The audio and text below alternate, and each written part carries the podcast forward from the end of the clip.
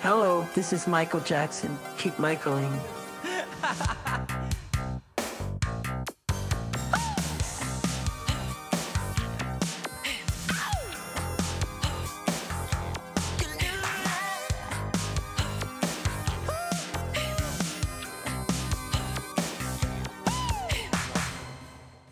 Herzlich willkommen zu einer neuen Folge des Michael Jackson Podcasts. Heute ist alles ein bisschen anders.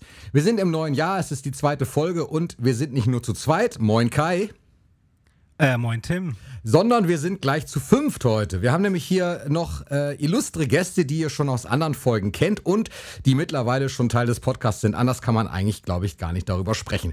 Ich begrüße einmal Jenny, die ihr ja von den News schon kennt. Hallo Jenny. Hello, hello, hello. Dann habe ich bei mir unten links in der Ecke sitzt Jonas. Hallo Jonas. Hallo. Und Matthias ist auch da. Hallo. Moin Matthias. Geht's Moin. euch gut allen?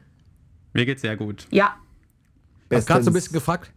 Sehr wir sind, schön. Wir sind mitten in der Woche und äh, das ist ganz ungewöhnlich. Normalerweise nehmen Kai und ich immer irgendwie am, am, am, am Freitag so auf und mitten in der Woche ist irgendwie ganz komisch. Und dazu kommt auch noch abends, weil wir abends alle Zeit haben. Warum wir heute hier sitzen, das erfahrt ihr gleich, denn äh, das hat einen bestimmten Grund. Wir haben uns seit längerer Zeit schon mal vorgenommen, wir müssen eigentlich mal so eine schöne Talkrunde machen, wie das auch zum Beispiel beim MJ Cast so ist. Die sind da sehr professionell. Ob das bei uns so ähnlich wird, das werden wir dann gleich mal sehen. Auf jeden Fall gehen wir mit einer Menge Spaß in die Folge.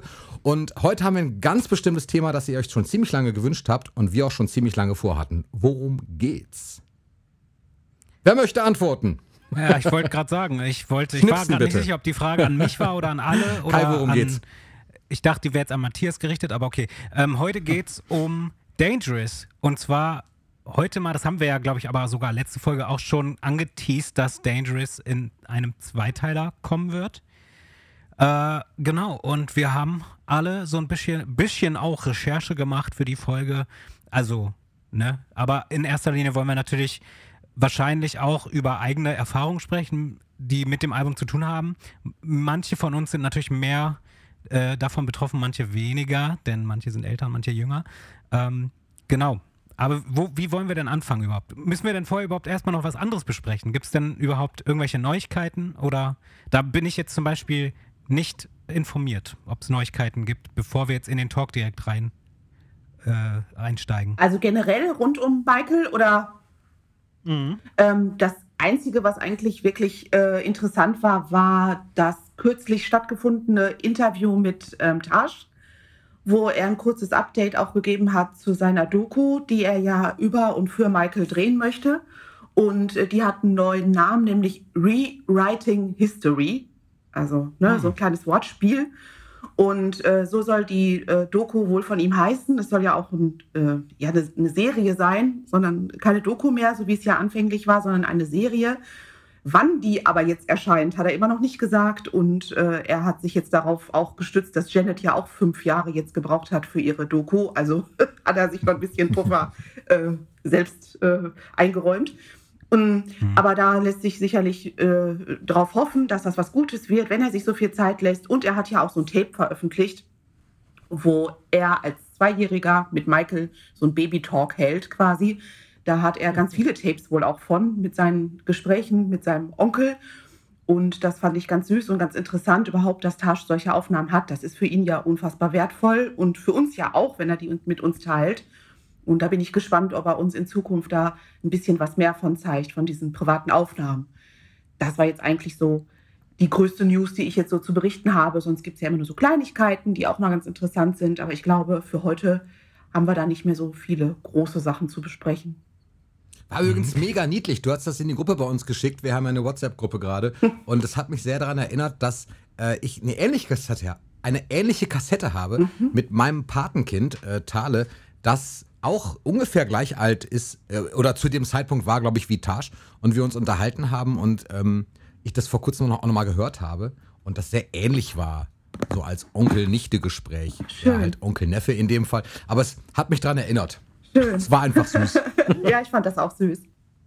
Handelt es sich denn jetzt dabei immer noch um die Dokumentation, für die seit 2019 oder 18 Geld gesammelt wird? Richtig. Also die hieß ja eigentlich Ah, okay. Eigentlich sollte das The Truth äh, Runs Marathons heißen. Also so, ne, nach äh, Michaels Mhm. Aussage, ja, das passte ja dann eigentlich auch.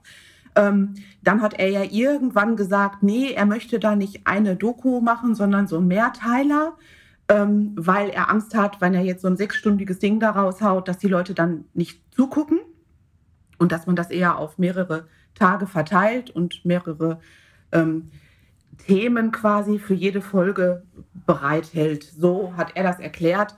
Ähm, ich kann mir auch noch nicht vorstellen, wie das dann funktionieren soll. Vor allen Dingen hat er jetzt nochmal gesagt, dass er unfassbar Wert darauf legt, dass das weltweit empfangen werden kann und dass alle Leute auf der Welt die Möglichkeit haben, das eben zu schauen. So wie es bei Leaving Neverland eben ja leider auch war. Ähm, so möchte er das auch haben, dass nicht nur so eine kleine YouTube-Gruppe das sehen kann oder irgendwelche Sky-Leute, sondern wirklich alle. Und da stelle ich mir das schwierig vor, weil wie will er das machen? Also das kann er ja, wenn, nur auf großen Plattformen wie Netflix oder Amazon Prime machen oder eben tatsächlich auch im Fernsehen ausstrahlen lassen, zumindest in den bedeutenderen Ländern. Ich weiß es nicht. Ich lasse mich da überraschen, aber ich hoffe, dass es wirklich irgendwann mal kommt und ich finde, die Zeit ist schon sehr lang nach Leaving Ja. Neverland. Ähm, bin so ein bisschen zwiegespalten. Also klar finde ich es gut, wenn es generell noch rauskommt, aber theoretisch hätte schneller was kommen Ja. müssen als Gegendarstellung quasi. Da sind die Jacksons immer so ein bisschen lame, wie ich finde. Und äh, da hätte man schneller reagieren müssen. Und ähm, ich, mein Wunsch war immer, Mensch, hol doch alle anderen Jungs, die mit Michael in der Zeit zusammen waren, zusammen. Alle anderen, es gibt so viele, die sich zusammensetzen, auch ein Rieseninterview führen, irgendwo in Amerika, keine Ahnung, UK, und eine Gegendarstellung präsentieren. Das wäre gut gewesen in dem Moment. Macaulay Culkin und Brad Barnes und wie sie alle heißen und auch Michaels Neffen und alle, die in der Zeit auch da waren. Ich weiß nicht, ob fünf Jahre später die Leute jetzt, weiß ich nicht, daran noch Interesse haben, das alles Ich- aufgeschlüsselt zu wissen. Ich, ich weiß es nicht.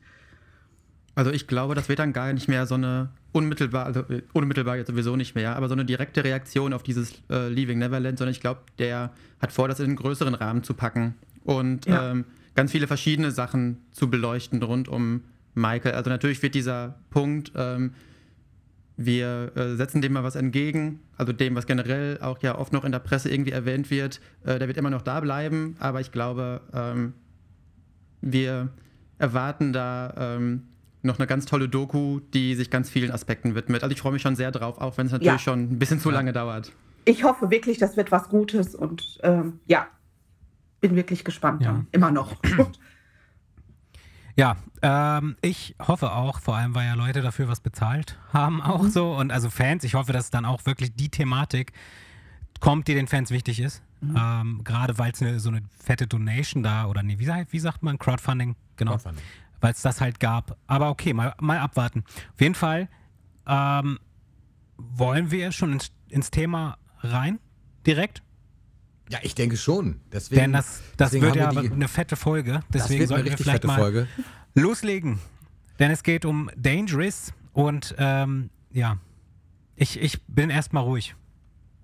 Ja, Dangerous, da haben wir Matthias tatsächlich heute gebeten, dass er äh, das Ganze mal zusammen, wenn man das überhaupt zusammenfassen kann. Matthias, kann man das überhaupt zusammenfassen? So in, so in rela relativ wenigen Sätzen? Ist schon eine Herausforderung, aber dieser habe ich mich gestellt und äh, versucht, das Ganze prologartig mal zusammenzustellen, damit wir alle wissen, wovon wir eigentlich sprechen. Ähm, übrigens, eigentlich die perfekte Überleitung von dieser News, denn das Warten auf ein MJ-Produkt, äh, das hat ja auch schon Tradition. Ne? Und äh, da sind wir Ja. eigentlich auch schon bei Dangerous. Ähm, und ich fange einfach mal an. Das Album Dangerous, das ist das offiziell achte Studioalbum von Michael Jackson, das vierte unter Epic Records, erschienen im November 1991, am 21.11. in Europa, am 25.11. in Japan und erst in Anführungszeichen am 26.11. in den USA. Und führt, dieses Album führt die Jackson Mania aus der gigantischen 80er Thriller-Bad-Ära in die wilden 90er. Und jetzt kommt es nämlich mit dem Warten. Im Januar 1989 war die Bad-Welt-Tournee zu Ende gegangen. Ende desselben Jahres war es nicht zur Veröffentlichung eines Decade Best-of-Albums mit drei neuen Songs gekommen. War die ganze Zeit die Rede von. Die drei neuen Songs hätten sein sollen Black or White, Who Is It und Heal the World. Und das Ganze kam nicht zum Decade-Album, da Michael Jackson plötzlich doch ein Album mit ausschließlich neuem Material veröffentlichen wollte. Ich kann ja nur sagen, zum Glück. Ja. Am 25. Juni 1990, ich möchte mal sagen 25. Juni, das ist ein besonderes Datum, 1990 begannen die Aufnahmen für Dangerous und endeten erst äh, über ein Jahr später, nämlich am 30. Oktober 91. Von den dabei über 70 nicht mehr mit Quincy Jones entstandenen Songs, aber da kommen wir auch noch drauf, schafften es schließlich 14 auf das Album mit diesem wunderschönen Cover von Mark Ryden. Mit einer Gesamtspielzeit von fast 77 Minuten ist die Platte das bis dahin längste MJ-Album und zudem fast so lang wie Thriller mit 42 und Bad mit 44 Minuten. Finde ich auch ganz witzig. Am 8.11.91 wurde die erste Albumsingle Black or White veröffentlicht. Für mich ein sehr wichtiges Datum. Äh, dessen Musikvideo sechs Tage später Weltpremiere feierte. Simultan, simultan lief es in 27 Ländern und wurde von geschätzten 500 Millionen Menschen gesehen. Die meisten gleichzeitigen Zuschauer für ein Musikvideo in der Geschichte. Black or White, ja, das ist schon krass. Black or Ja. White war die erste der insgesamt neun Dangerous Single-Auskopplungen. Gone Too Soon Ende 1993 die letzte, quasi zeitgleich mit dem Ende der Dangerous Welt-Tournee, die am 27. Juni 1992 in München begonnen hatte. Ja, Nee, krass. Sehr schön. Das war's. Ja. Ähm, Danke dir. wa- wo wir vorhin drüber gesprochen hatten, noch kurz, wir haben ja unseren WhatsApp-Chat, da haben wir noch ganz kurz darüber gesprochen, dass ähm, auch durch, äh, auch mit Dangerous ja auch wieder so riesen Pepsi-Dinger irgendwie kamen. Äh, ja, blöderweise habe ich jetzt nicht viel dazu ähm, recherchiert. Ich weiß nicht, ähm, ich bin mir nämlich gerade nicht mal mehr sicher, wie viele Werbespots es denn zum Beispiel gibt. Wir haben vorhin über einen gesprochen, das war der Werbespot, wo es halt auch mit dem Artwork, ähm, wo man so Elemente sah, die damit zu tun hatten und die auch einfach, es war halt wie Jonas das in unserem WhatsApp-Chat gesagt hat, äh, dass es so ein bisschen da zum Leben erweckt wurde, so in diesem Spot, aber es gab doch wieder mehrere Pepsi-Spots auch zu dem Album. Und die Frage, die mich- sich mir gerade stellt, ist, dienten die denn überhaupt noch zur Promo des Albums oder war das, äh, war das, hatte das damit gar nicht mehr viel zu tun? Weil ähm, glaub, ich bin ja gar nicht sicher, ob das, sein. ob das Pepsi- danach kam oder ob das, weißt du? Ja, äh, wisst ihr? Pepsi hat doch aber auf jeden Fall die Tour gesponsert. Ja. Und Ja. äh, ich glaube, das Album-Sponsoring insofern nicht so. Das, das eine profitiert ja von dem anderen. Ähm, und die Tour ist halt offiziell von Pepsi gesponsert worden. In de, insofern denke ich, dass das Album natürlich mit aufgegriffen wurde, Dangerous Tour, und äh, das daraufhin einfach zielte, weil die Planung für die Tour ja bestimmt auch schon längst bestand. Ja, die Tour hat allerdings erst 92 begonnen und das Album ist ja 91 rausgekommen. Ja, gut. Und wir haben ja schon drüber gesprochen, ähm, dass Mark Ryden das Artwork gemacht hat. Der hat auch äh, vorher schon für einige andere Künstler ähm, sehr coole ähm, Albumcover gemacht. Ich weiß jetzt äh, zum einen, dass es für Red Hot Chili Peppers eins gab und für Aerosmith. Ich habe aber ähm, noch mehr gesehen, welche ich nicht benennen kann. Aber ich muss sagen, die fand ich alle sehr schön.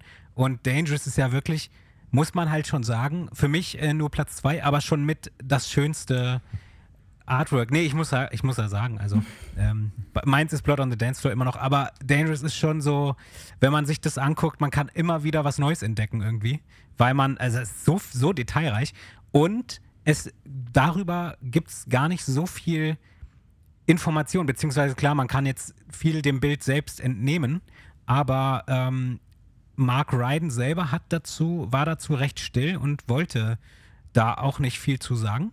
Ähm, was schade ist, weil ich natürlich gerne mehr gewusst hätte. Aber ich weiß nicht, wollen wir uns das Artwork später genauer ansehen oder wollen wir da jetzt schon drauf gucken? Weil ähm, das können die Zuhörer gerne auch zusammen mit uns machen, weil jeder hat ja sicherlich zumindest eine CD oder so zu Hause und dann kann man sich da die Details nochmal angucken, weil ja wirklich sehr viel zu entdecken ist. Und teilweise sind auch Sachen, die habe ich wahrscheinlich selber noch gar nicht gesehen. Das ist wirklich so, ne? Ja. Ja. Ja. Ich kann Ich habe ja, wie gesagt, ach, Entschuldigung. Ich äh, wollte kurz eine Anekdote loswerden. Ich habe ähm, vor, wann, wie lange ist es her? Anderthalb Jahre. Da habe ich äh, ein Dangerous Puzzle bekommen, also ein Puzzle mit dem äh, Dangerous Artwork. Das habe ich gepuzzelt. Und weil man sich das ja so genau angucken muss, die ganzen Teile, so viele neue Sachen entdeckt, die ich da vorher noch nie gesehen hatte, obwohl ich gefühlt schon Tage meines Stimmt. Lebens damit verbracht habe, mir dieses Cover anzugucken, weil ich es einfach so wahnsinnig schön und faszinierend finde. Und dann kam irgendwann letztes Jahr ja nochmal ein Dangerous Puzzle raus.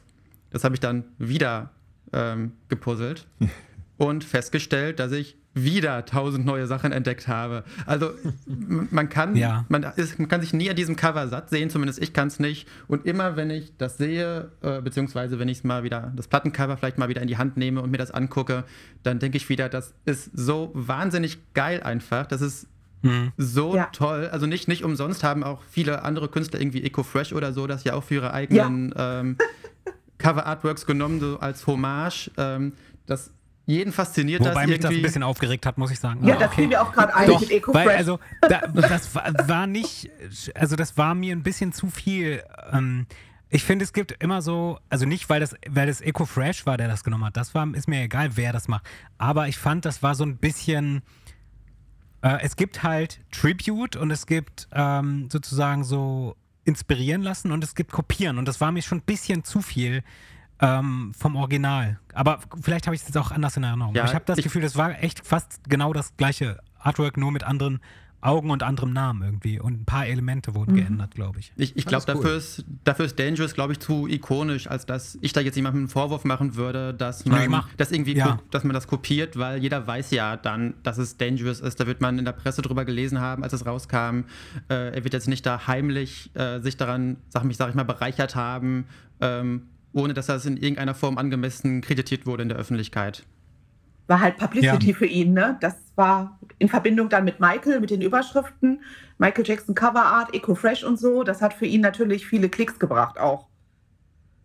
Bringt immer Ja, Klicks. wahrscheinlich. Wahrscheinlich bringt das immer Klicks. Ich wollte noch sagen zum Album, Ja. ich habe äh, das letzte Mal, als ich hier Gast sein durfte, erzählt, dass ich ähm, meiner Mutter das skizziert habe, damit sie weiß, was sie in der Stadt für mich kaufen soll, also welche Kassette sie mir kaufen soll. Und ich muss echt sagen, diese, diese Zeichnung hätte ich gern nochmal. Ich wüsste echt gern, also ich kann mir es ungefähr vorstellen, wie ich das als Zwölfjähriger gezeichnet habe, aber ähm, das finde ich jetzt, so im Nachhinein denke ich, ähm, war auch eine ganz schöne Herausforderung, das mal schnell zu zeichnen, dass man das wiedererkennt, aber schon einfach großartig, das Ding. Ja, Äh, ja, ich äh, vielleicht ist da erwähnenswert, dass ähm, Ma äh, Mark Ryden vor, bevor er dann letztendlich dieses Artwork erschaffen hat, ähm, noch, glaube ich, vier weitere oder fünf sogar, ich weiß es nicht, vier mindestens, vier weitere Ideen hatte, die alle abgelehnt wurden. Und äh, die sind nämlich gerade letztes Jahr irgendwann im Netz gelandet, zumindest die Zeichnungen davon, oder, naja, die waren schon sehr fortgeschritten. Äh, und ich muss sagen, ich habe die jetzt nicht vor Augen, aber also davon, die waren alle schon sehr schön, muss ich sagen. Äh, ich kann leider mich gerade nicht dran erinnern. Ich hatte ein Favorite, den ich sogar besser fand als das letztendliche Cover, wenn ich ehrlich bin. Ja, ich muss halt sagen, ähm, Ein Raunen Ja, geht durch die. es wäre natürlich bei Dangerous, bei, bei, bei Dangerous wäre es natürlich auch, äh, hätte sich auch angeboten, weil gerade äh, Mark Ryden so coole Sachen gemacht hat, hätte sich da gut angeboten, sowas wie bei Invincible oder Number Ones zu machen, dass es verschiedene, ähm, dass es in verschiedenen Varianten erscheint. Ähm, das hätte ich auch cool gefunden, weil, also gut, natürlich wusste man bis letztes Jahr nicht, dass äh, da noch so viele schöne Varianten entstanden sind. Ähm, zumindest habe ich das vorher nie gesehen. Äh, und ja, ich habe auch heute das erste Mal gesehen, dass oben äh, über Michaels Augen Bubbles drauf ist, also zumindest ein Aff, Affe oder ein Gesicht eines Affen. Ist, ist mir einfach vorher konsequent nicht aufgefallen. Ne? Also es ist halt wirklich krass und ich kenne das Album. Das Album ist halt älter als ich und mir ist es einfach nicht aufgefallen. Ja, ist Wahnsinn. Wir Ja. haben uns vorher lange überlegt, wie machen wir das Ganze? Sprechen wir über alle Tracks? Ähm, lassen wir Tracks aus? Machen wir einen Track by Track? Und äh, das ist natürlich super schwierig. Und um irgendwie alle Tracks zu berücksichtigen, wird es, glaube ich, schon so eine Art Track by Track werden. Und bevor wir aber starten, möchte ich den allerersten Fun Fact direkt raushören. Ich möchte einmal der Erste sein, der das macht. Und, äh, und zwar geht es tatsächlich, ich, ich starte in die Veröffentlichung. Und ich bin gespannt, ob ihr das wusstet. Ich habe das aus einem äh, Buch vom Taschenverlag. Das heißt schlicht Jackson Music Icons. Ich weiß nicht, ob ihr das kennt. Äh, ich zeig's mal hier in die Kamera. Ich kann es auch mal posten bei Instagram und Facebook. Hab meine Schwester mir mitgebracht. Ist auf Deutsch, Französisch und Englisch. Das sind irgendwie alle, äh, es ist immer die Texte sind so gleich. Und da stand drin, dass am Veröffentlichungstag, am offiziellen Veröffentlichungstag des neuen Albums, ich zitiere mal, werden 30.000 Alben mit einem Wiederverkaufswert von 400.000 Dollar von bewaffneten Räubern am Flughafen von Los Angeles gestohlen. Kennt ihr diese Geschichte? Nee. Ehrlich, Hab Matthias ich noch nie gehört. Matthias nickt. Ich kannte das nicht. Ich habe das heute noch mal gelesen und dachte, das gibt's ja nicht. Wirklich. Habe ich noch nie gehört.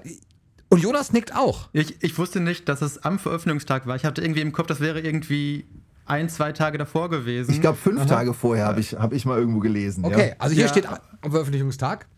Krass. Ob stimmt, weiß ich nicht. Vielleicht auch nur eine Legende. Aber, äh, Vielleicht auch nur eine Legende. Ja, aber ja, das war, das war Michael in den 90ern. Die Leute haben so krass drauf gewartet, dass man da auch einfach wahnsinnig viel Geld mitmachen konnte. Und das hat dann auch die Kriminellen angelockt. Ich sehe gerade in krass. der, in der von dem Adrian Grant, äh, in der, äh, wie heißt denn das, äh, Chronik, da ja, ich weiß, was du meinst. finde ich gerade finde ich gerade hier 20. November, darauf ist es datiert. Da steht, Okay. drei, da steht 30.000 Exemplare von Dangerous werden von drei bewaffneten Männern aus einem Flughafengebäude in Los Angeles gestohlen. Der Wert der Alben beträgt 400.000 Dollar. Ja. Guck mal, das Die schlecht. haben ja krass, krasse, krasse Beute gemacht, auf jeden Fall. Ja, Ja, was Wikipedia machst du steht Flughafen? 30.000. Und was machst du dann damit? Ja, das war ja auch nicht verkaufen am besten. Ne? Ich meine, aber so schnell wie möglich. Also ich kannte die Geschichte nicht. Ist ja irre, dass Nee. ihr das Nee, ich auch Ich nicht. auch nicht. Okay. Ja, ich weiß nicht. Lass uns doch mal in den ersten Song reinspringen, beziehungsweise lass uns das gleich machen. Ähm, aber vielleicht sollte man vorher noch sagen, etwas ganz Wichtiges. Und zwar, Dangerous ist nämlich das erste Album, also was heißt das erste Album? Es ist ähm, nach, ne, Moment, bin ich, lieg ich da richtig? Doch, Dangerous ist erstmalig nach Off the Wall nicht mehr mit Quincy Jones produziert worden. Richtig. Korrekt. Ähm, Ja. und ja, Michael hat äh, da mit vielen verschiedenen Produzenten zusammengearbeitet, aber da wir jetzt die erste Seite besprechen wollen, erstmal, und man kann schon sagen, dass die erste Seite halt schon einfach ganz schön eine Teddy Riley-Seite ist, ähm, also die, die A-Seite des Albums sozusagen. Ähm, und um so ein bisschen, dass man weiß, wer Teddy Riley ist, weil heutzutage sprich, sprechen ja gar nicht mehr so viele Menschen über Teddy Riley leider. Ähm, ich weiß nicht, was er macht, das hätte man jetzt nochmal nachgucken können, aber ich weiß es tatsächlich nicht. Ob der jetzt irgendwelche großen Sachen noch produziert momentan, ist die Frage. Ich glaube aber nicht. Auf jeden Fall ist Teddy Riley 1967 geboren und ähm, hat damals, also nicht 67, sondern später war er irgendwie mit Gene Griffin, das ist ein Musikproduzent, äh, war dort irgendwie bei ihm unter Vertrag und hatte eine Gruppe namens Kids at Work. Die haben 1984 ein Album veröffentlicht, ähm, haben sich aber dann relativ schnell wieder aufgelöst, weil es wohl keinen Erfolg gab oder whatever. Ähm, auf jeden Fall hat sich später die neue Gruppe Guy gegründet, die wahrscheinlich heute immer noch viel, vielen Leuten ein Begriff ist. Ähm, und da gab es 1987 ein Album, was sehr erfolgreich war. Ähm, ich weiß jetzt nicht, die anderen ba Bandmitglieder weiß ich jetzt leider nicht, aber auf jeden Fall gab es quasi, dieses Album war wohl sehr bedeutend für die, die Funk-Szene, für die Hip-Hop-Szene vielleicht sogar Weißt auch du den schon. Titel noch? Äh, des Albums, das hieß Guy. Das Album hieß Guy und die Gruppe hieß Guy. Okay. Das war self-titled sozusagen. Und ähm, Teddy Riley traf 1990 auf Michael. Und so wie ich das verstanden habe, ähm, war das tatsächlich durch Quincy Jones. Also weil Quincy Jones irgendwie Teddy Riley so irgendwo gesehen hatte und weiß ich nicht. Ähm, Gene Griffin hat allerdings Michael und ähm, Teddy so ein bisschen zusammengeführt und hat da so ein Meeting vereinbart. Ich glaube, also das ist jetzt zum Beispiel, habe ich nicht ganz verstanden. Ich habe es nachgelesen, aber ich war nicht ganz sicher, ob es wirklich so abgelaufen ist. Auf jeden Fall, boah, bei mir sind die ganze Zeit Sirenen. Ich hoffe, das hört man nicht so laut. Draußen Nee, geht's nee. ab hier irgendwie. Genau, und ähm, das erste Treffen gab es halt 1990 und dort war es halt irgendwie so, dass Michael und Teddy sich doch wohl recht gut also die sind halt sehr gut auf einen Nenner gekommen anscheinend, was die Musik betrifft. Und Michael wollte ja generell immer, das kann man jetzt auch für jedes Album eigentlich sagen, dass Michael ja immer am äh, äh, aktuell klingen wollte. Er wollte ja immer irgendwie was in seiner Musik haben, was die, ja, was die, was, was irgendwie die Kids anspricht auch zum Teil, aber einfach auch, ich glaube, Michael hat immer seinen, seinen Grundstil ja gehabt, aber hatte dann immer auch irgendwie ganz moderne Sachen mit drin. Und ähm, da war Teddy Riley halt wohl sehr auf dem Vormarsch, weil Teddy Riley ja der mit oder sogar der äh, Erfinder vom New Jack Swing ist, der heute leider auch kaum noch jemandem, jemandem ein Begriff ist. Ähm, wie kann man New Jack Swing beschreiben? Keine Ahnung. Ich glaube, es ist halt, es ist halt eine Art aus moderneren oder für damalige Zeiten moderneren Sounds, die aus geschaffelten Beats, würde ich sagen, die, die ja schon an den Swing erinnern. Äh, geschaffelt ist halt, wenn alles so ein bisschen hinterher, äh, wie sagt man das, hinterherhängt. Ich kann es selber nicht sagen. Ich bin Musiker, aber ich kann das selber leider nicht nicht so gut äh, ausdrücken, weil ich auch sehr Autodidakt bin und nie Noten gelernt habe oder so. Kannst du es vielleicht, äh, kann es Matthias vielleicht? Ja, New Jack, Swing, New Jack Swing ist die A-Seite von, äh, von Dangerous. Ja. Das, also, so würde ich es erklären. Gut, so hätte man es auch zusammenfassen können.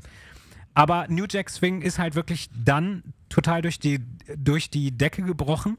Ähm, ich glaube vor allem dann nochmal nach Dangerous, aber es war ja auch schon 1988, 87, 89 gab es schon, glaube ich, so ein bisschen New Jack Swing, weil Teddy Riley vorher auch schon produziert hat für andere. Und da gab es, ich glaube das, das habe ich jetzt hier nicht stehen. Kann das sein, dass Bobby Brown mit Teddy Riley auch gearbeitet hat?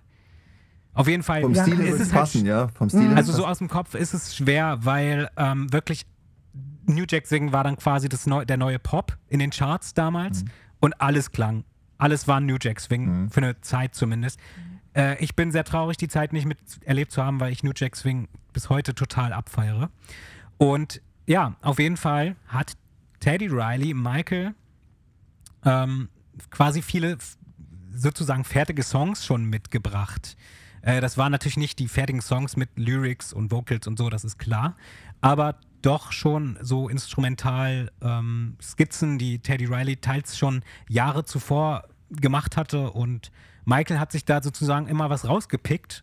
Und ähm, der erste Song, ist nicht Jam, sondern wäre ein anderer gewesen. Schade, die Überleitung wäre schön gewesen.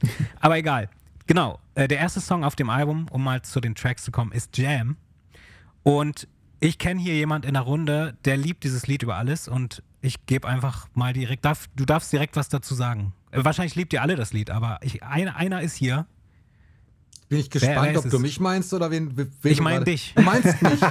ja, natürlich. Ja, ich wusste, es kann ja sein, wir hatten nicht darüber gesprochen, wer es noch liebt. Doch, du ähm, liebst Jam. Ich möchte das ganz gerne ergänzen, bevor ich mich gleich äh, dezent zurückhalte. Oh. Und zwar äh, passt es super zu Jam, denn auf Jam rappt Heavy D. Und Heavy D kommt von Heavy ja. D and the Boys und war zu der Zeit, besonders zu der Zeit, ähm, auch wirklich eine Größe und Michael mochte ihn. Also Michael fand Heavy D's Musik auch einfach gut. Und jetzt kommt die Verbindung zu Teddy Riley. Teddy Riley hat die Alben von Heavy D auch produziert, beziehungsweise er, er hat sie nicht produziert, er hat sie, doch, er hat sie produziert, so heißt es, produziert. Ähm, allen voran dann vielleicht Big Time von 1989 und ich kann mir vorstellen, dass Michael, wenn er das gehört hat, eben auch diesen Sound geliebt hat und auch dadurch zum Stück äh, ein Stück weit auf Teddy Riley gekommen ist und auch das Album 91 dann hat auch Teddy Riley wieder produziert und kein geringerer eröffnet dann quasi mit dem Rap ähm, auch das Album. Also natürlich nicht der Rap kommt als erstes, als erstes kommt natürlich das ikonische Glassplittern und äh, dann geht das Ding ab. Und ich liebe das tatsächlich.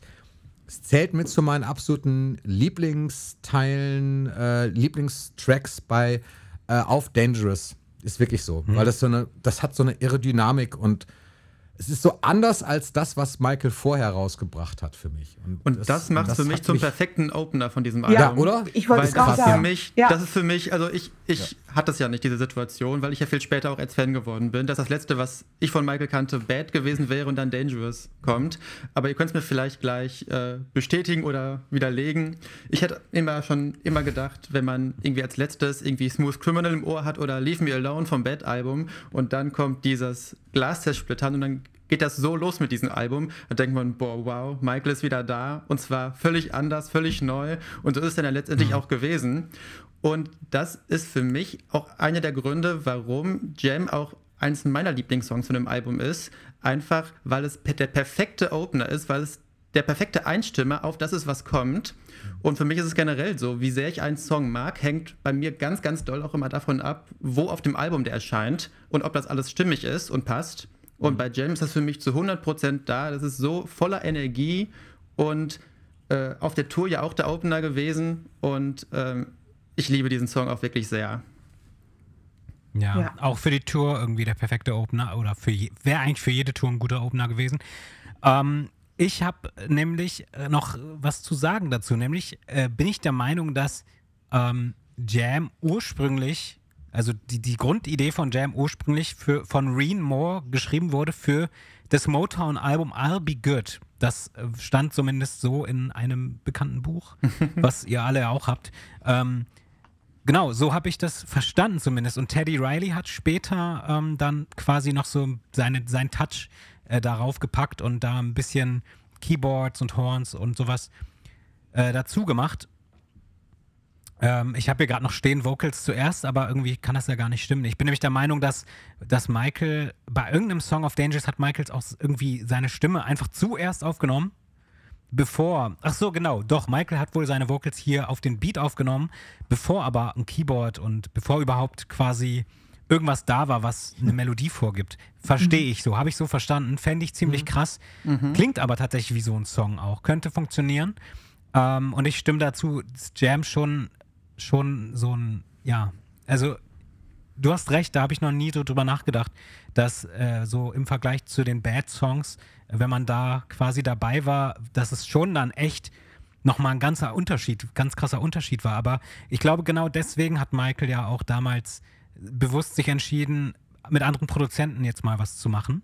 Ähm, das war hier übrigens bei Jam mit Bruce Swedin und Reen Moore und Teddy Riley. Also ich weiß nicht, ob Reen Moore da dann auch noch mitproduziert hat, aber zumindest war die, die Idee mit von ihm.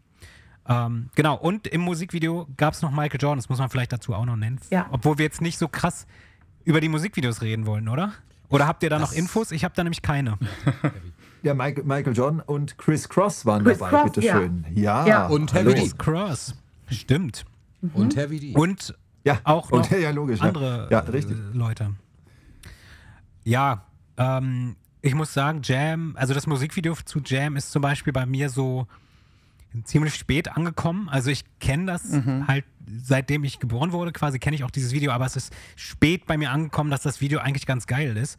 Ähm, ich weiß auch nicht. Also irgendwie manchmal kommen Sachen bei mir einfach nicht früh an und dann, dann bin ich so irgendwie 25 und stelle dann fest, hey, das ist eigentlich doch ganz geil. Ähm, das ist ganz komisch. Ja, aber Video ist der Hammer. Ich überlege gerade, Ja. ob das tatsächlich, ich habe mal irgendwann, ich weiß, dass sich zu der Zeit hat man mal jemand gehört, äh, Who Is It ist, glaube ich, in, nee, Given to Me ist, glaube ich, in München das, das Video Ja. gemacht Ja. worden. Ne? Genau. Ja. War das bei Jam auch so? In Nee, Chicago. das weiß ich Das nicht. war In Chicago. genau in Chicago. Jam war Habe ich auch noch Chicago. nachgelesen Ja. vor, der, Okay. vor der Aufnahme. Ja, ja. ja. Dann bei Das Given ist to Me. lustig, dass du das noch- sagst, Tim. Ja, warum? Weil ich habe, ey, wie Gedankenübertragung, weil ich habe genau das gleiche auch überlegt vorhin. Als, als ich kurz das Musikvideo habe ich kurz überlegt, Moment mal, war das jetzt auch in München oder nicht? Aber nein, war es wohl dann nicht. Danke, Jenny, Und Jonas. für die Info. Wisst ihr übrigens, was bei ja. Jam noch geiler sein könnte? Das ist aber nur, Die- das ist aber wirklich auch Lied nur oder? eine, Nein, nee, nee, nee. Das ist nur eine Sache, die ich Halt tatsächlich bei hier. This Is It Hammer fand, war, äh, also ich würde Jam genauso lassen, davon mal abgesehen, aber ich fände schön, wenn es einen Mix gäbe, der äh, wie bei This Is It ist, denn da haben die einen äh, Bass drunter Oh gelegt, ja. den ich Boah. sehr Ja, cool aber finde. Ja, aber Ja. hallo.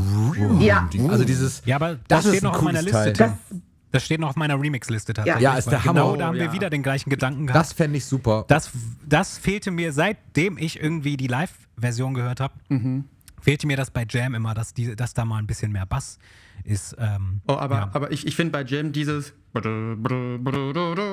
das, das finde ich schon ziemlich nice. Also da, Ja, da freue das ich, mich- ja da freu ich das. mich immer, wenn das wieder kommt. Das, Ja. halt- also, ja, das, das, kommt zu wenig. das, das, ja, es ist ein bisschen zu wenig, ein bisschen zu, zu leise vielleicht auch, aber immer wenn das kommt, dann, dann freue ich mich immer. Das bei Jam. Ja, es müsste so einen Mix geben. also Ja. ich fand's witzig, wir haben das Dangerous Album in der Schule, sind wir das durchgegangen, tatsächlich. Also da bin Okay. ich gerade in die nächste Schule gekommen, also in die Realschule.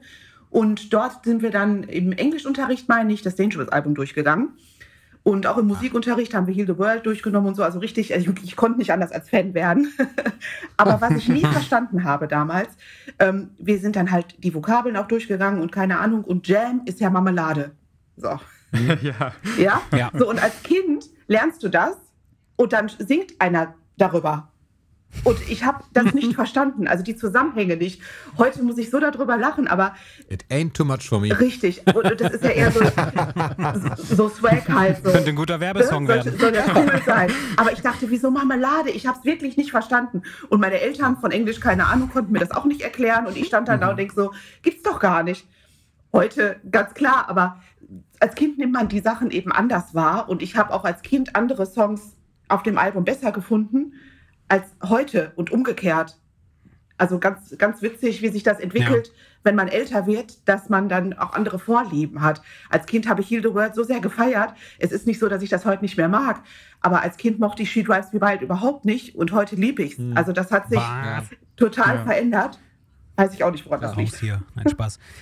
ja, nee, also ja, irgendwie, das ist ja auch das, was ich meinte, dass Sachen einem irgendwie zu einem bestimmten Zeitpunkt mal nichts gegeben haben und dann so 20 Jahre später denkt man dann so, doch, so, hä, Absolut. wieso habe ich das nie gemocht? Ja. Ja. Also, das ist ganz komisch.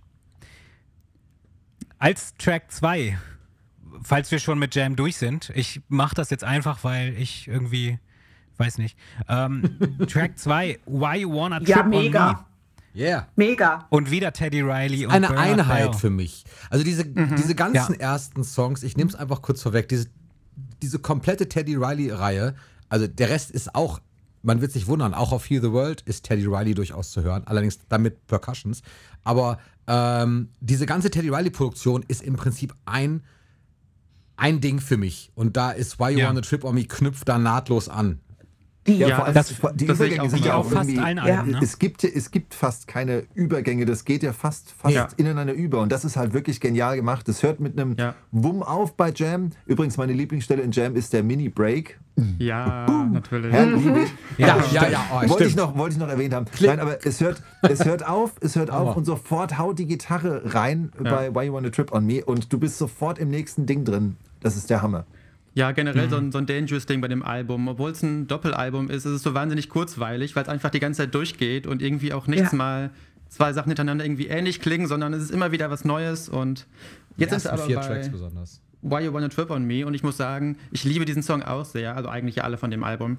Äh, das war, glaube ich, so mein erster Lieblingssong von Michael, der nicht so von den bekannten Songs ist, also nicht irgendwie auch auf Best-of-Alben zu finden ist.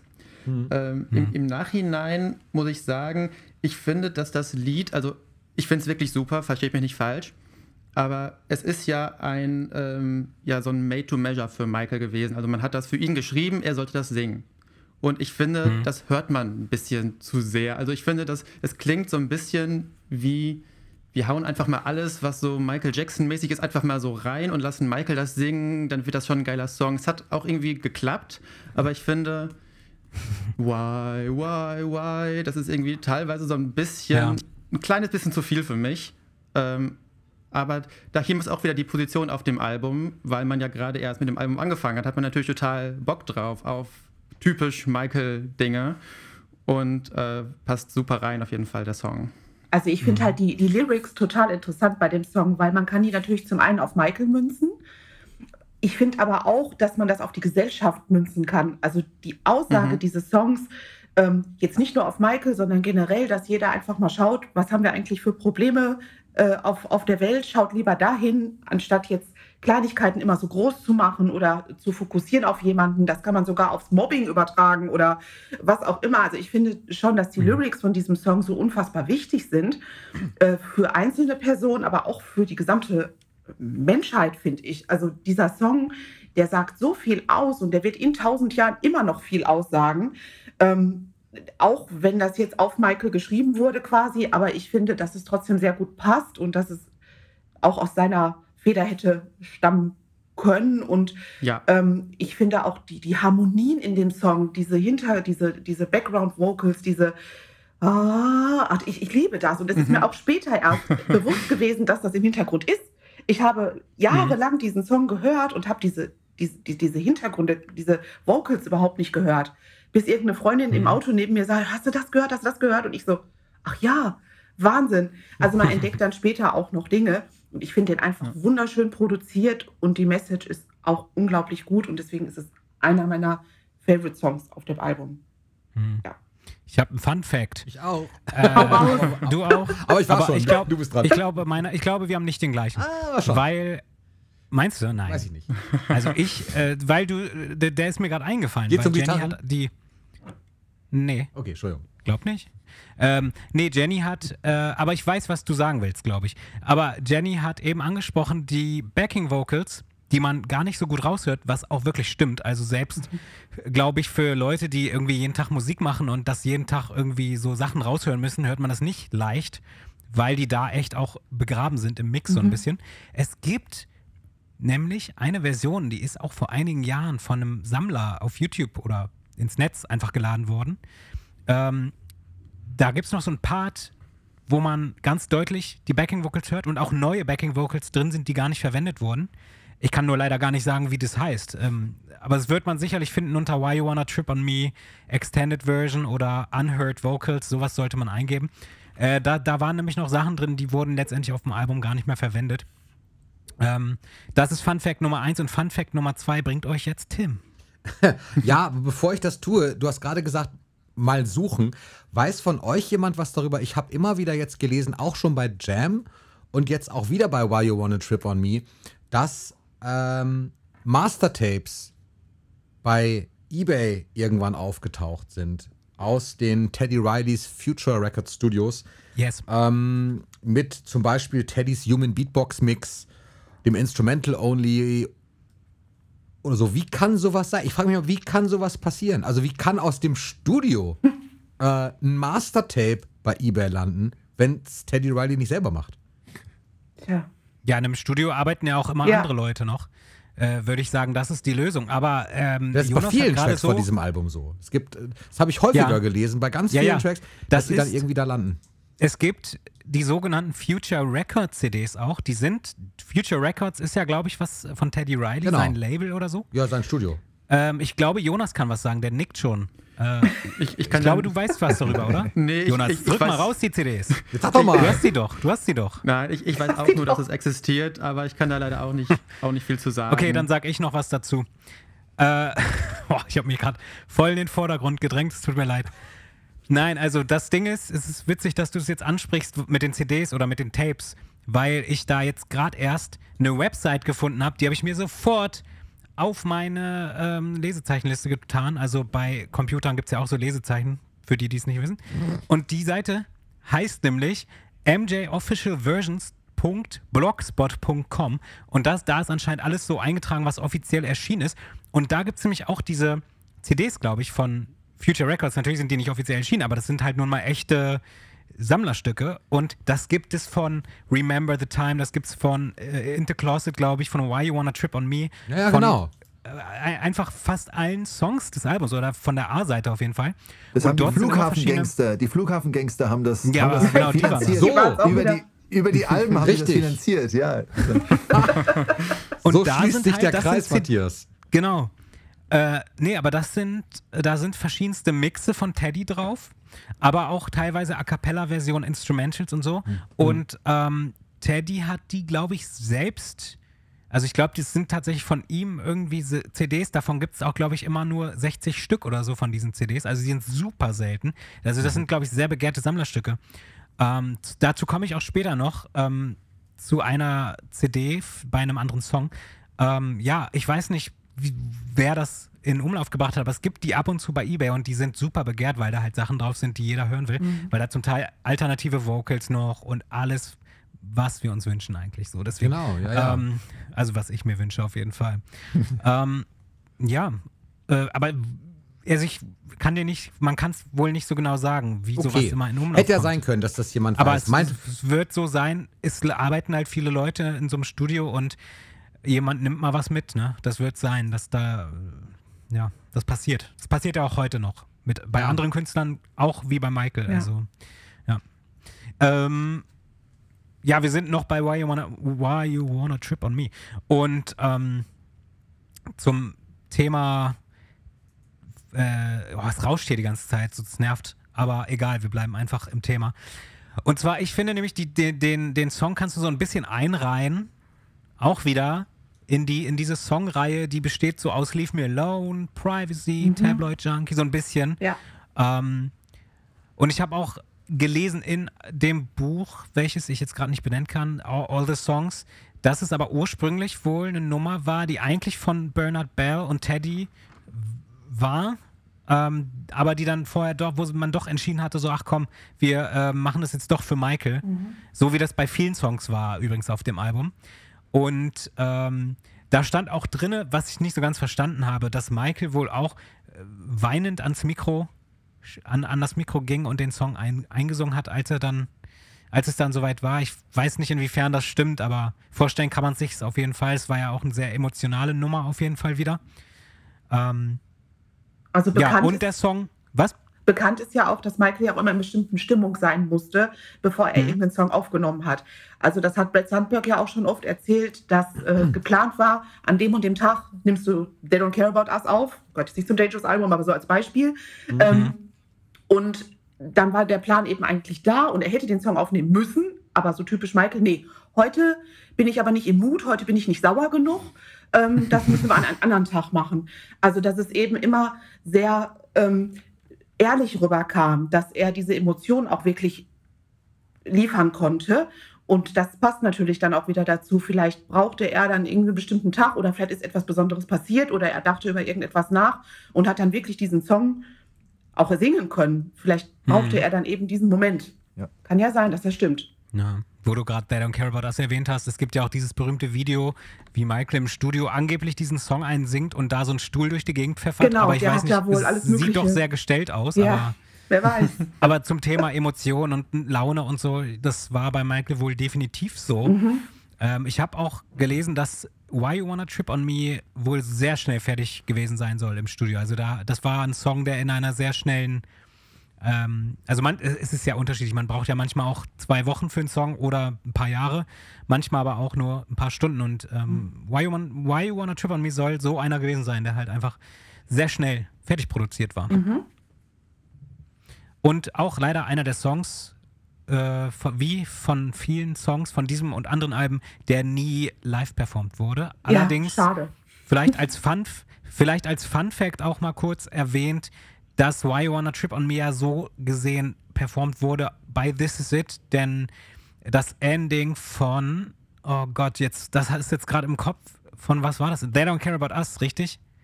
Ja. Naja, das Ending, beziehungsweise der Übergang, je nach, wie man es sehen will, je nachdem. Ähm, genau, und da gab es halt so einen kle kleinen Beat von Why You Wanna Trip on Me zu hören, auf jeden Fall. Ja. Ähm, ob das jetzt, ob da jetzt mehr kommen sollte, weiß man nicht, aber so viel dazu. Ähm, ja. Gibt kein Musikvideo, kann man nicht drüber diskutieren. Nee, stimmt. Da gibt's nichts. Das Einzige, was ich noch gelesen hatte, das fand ich auch, das ist das, was Jenny eigentlich, eigentlich sagte, man hört manche Dinge erst später. Die Gitarre, diese funky Akkordgitarre im Hintergrund, ähm, die hat halt Teddy Riley auch gespielt. Die Düdelüb. Und Steht bei mir auch. ja, Die Düdelüb. Und das hat er eigentlich nur so als, es war eigentlich eine, eine Idee von ihm, die er Michael vorgespielt hat und hat damit gerechnet, dass es eigentlich wer anders spielen wird dann. Und äh, dann hat Michael aber gesagt, nee, mach du das. Und Darauf ist er besonders stolz, zumindest stand es da so. Ist ja wie beim Rap, wie beim Rap bei Black or White vom, vom Bill Bottrell. Ne? Von Bill Bottrell, Ja, genau, genau, ja, richtig. Das ist eigentlich so ähnlich, ja. Ja, Da können wir, kommen wir dann auch noch zu.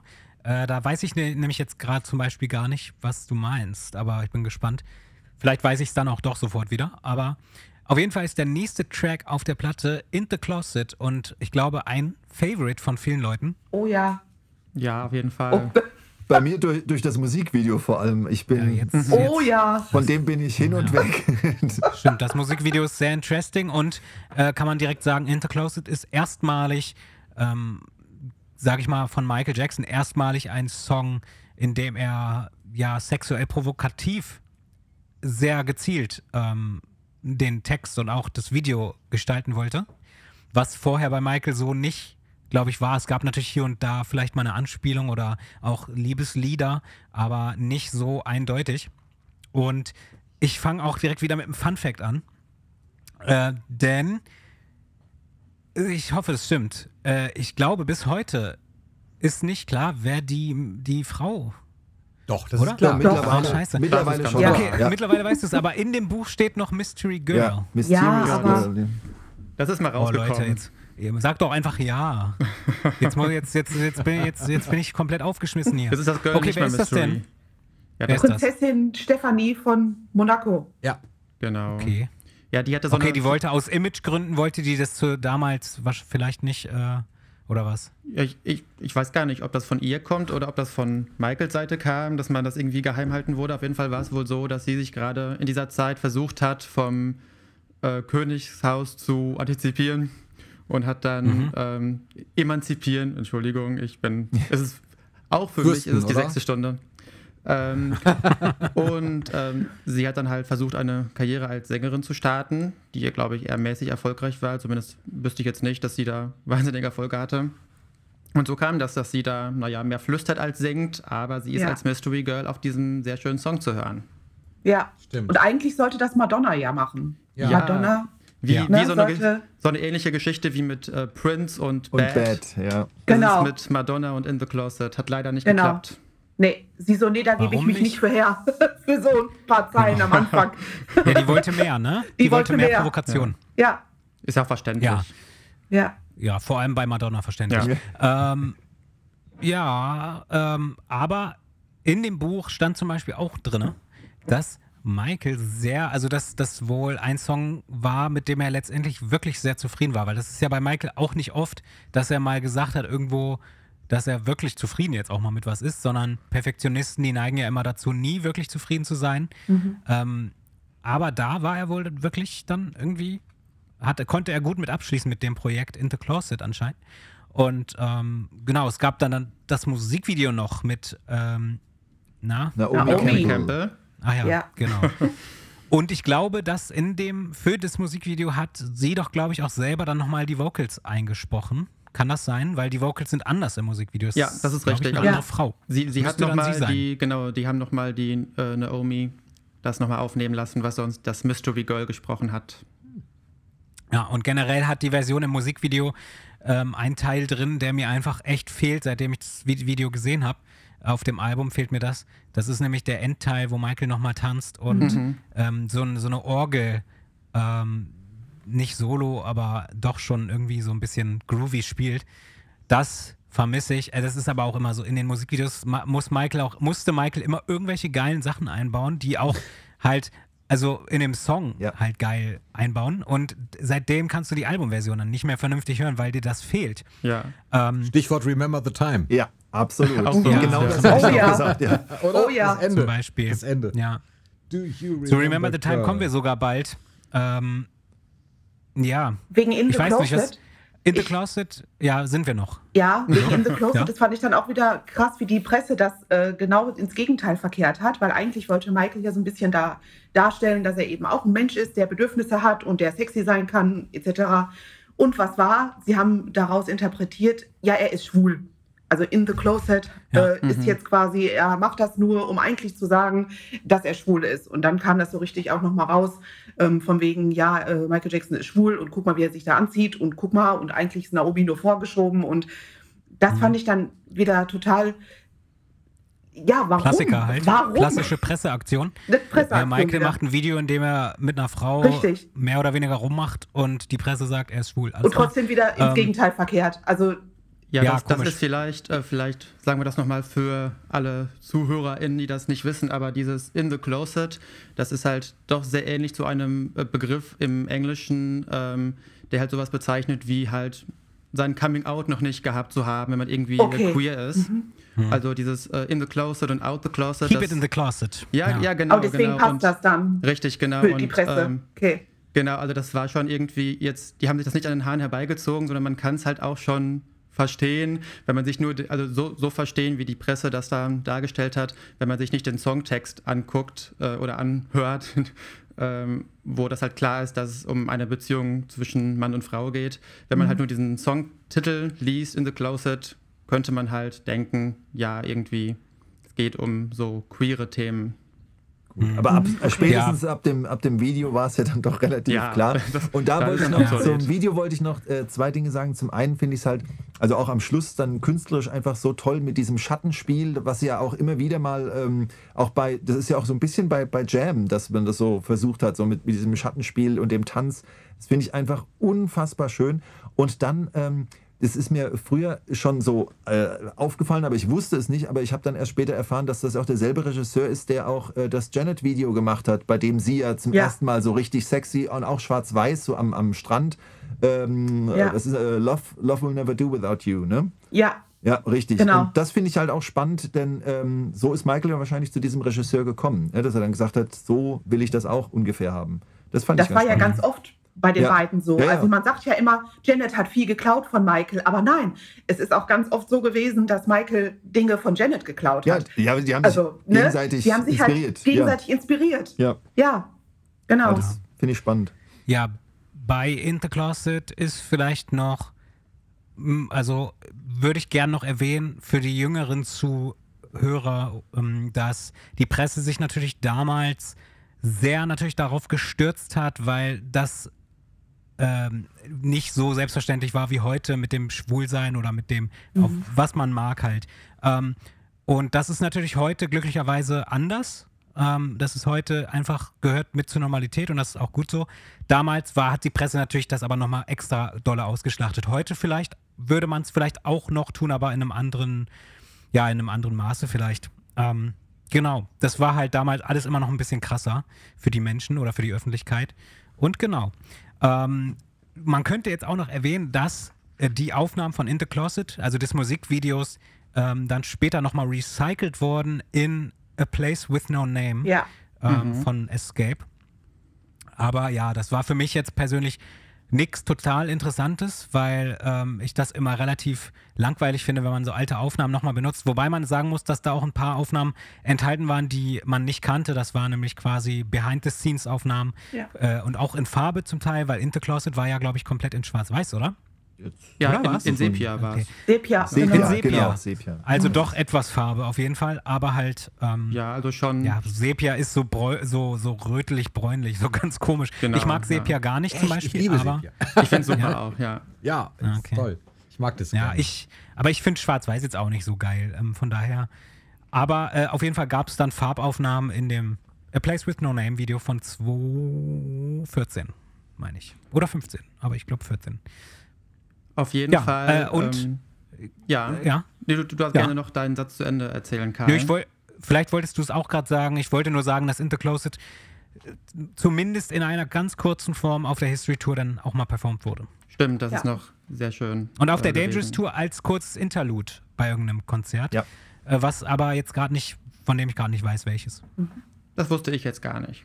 Aber ich wollte noch mal ähm, was zur Musik sagen bei In the Closet. Da haben wir, glaube ich, noch gar nichts zu gesagt. Ich finde In the Closet musikalisch eines der interessantesten Lieder von dem Album, weil das ja praktisch so vier Teile hat, die sich immer wieder wiederholen, äh, die aber alle sehr, sehr unterschiedlich sind. Also es gibt ja erst diesen She's Just a Lover Teil und dann diesen äh, She Wants to Give It Teil.